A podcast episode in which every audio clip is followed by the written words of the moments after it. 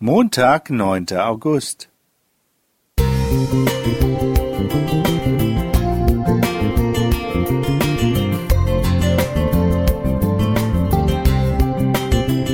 Ein kleiner Lichtblick für den Tag.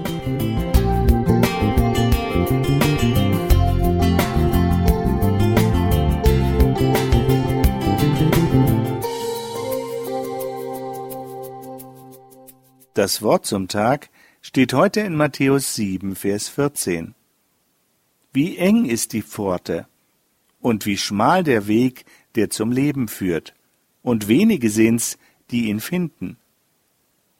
Dieser bekannte und anschauliche Vergleich Jesu regt nicht nur meine Fantasie an und hat schon manchen Maler inspiriert. Ich erinnere mich an ein Bild aus einem christlichen Memory-Spiel, das links eine breite Autostraße zeigt, die in halsbrecherischen Kurven auf den Abgrund zulief. Rechts führte ein steiler und steiniger Pfad ins Gebirge, einem fernen Gipfel zu. Und wer kennt nicht das bekannte Lied Glauben, Hoffen, Singen Nummer 534 Näher mein Gott zu dir mit der Strophe Geht auch die schmale Bahn aufwärts gar steil. Alles sehr beeindruckend, aber so steht es nicht in der Bibel.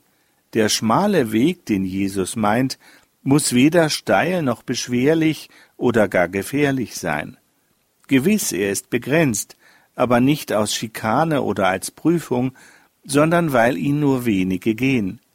Damals wurden Wege nicht extra angelegt, sondern ausgetreten. Demzufolge blieb ein Weg schmal, wenn er nur selten gefunden und betreten wurde. Jeder Wanderer hat es schon erlebt. Er hat von einem interessanten Weg zu einem lohnenden Ziel gehört oder gelesen, aber der Wanderer findet den Abzweig nicht. Fehlt ein Wegweiser? Oder ist dieser durch den Zahn der Zeit verwittert und unleserlich geworden? Die anderen Pilger vor ihm sind schon zügig vorangegangen und streben dem fernen hohen Ziel entgegen wenn sie wenigstens ein Zeichen hinterlassen hätten oder von oben rufen würden. Ob es manchmal besser wäre, unten an der engen Pforte stehen zu bleiben und ein lebendiger Wegweiser zu sein? Aber auch bei diesem Gedanken gerate ich in die Gefahr, das Gleichnis zu überziehen. Ein Weg ist zum Gehen da, nicht zum Stehenbleiben. Jesus sagt von sich in Johannes 14, Vers 6, ich bin der Weg und nicht der Standpunkt.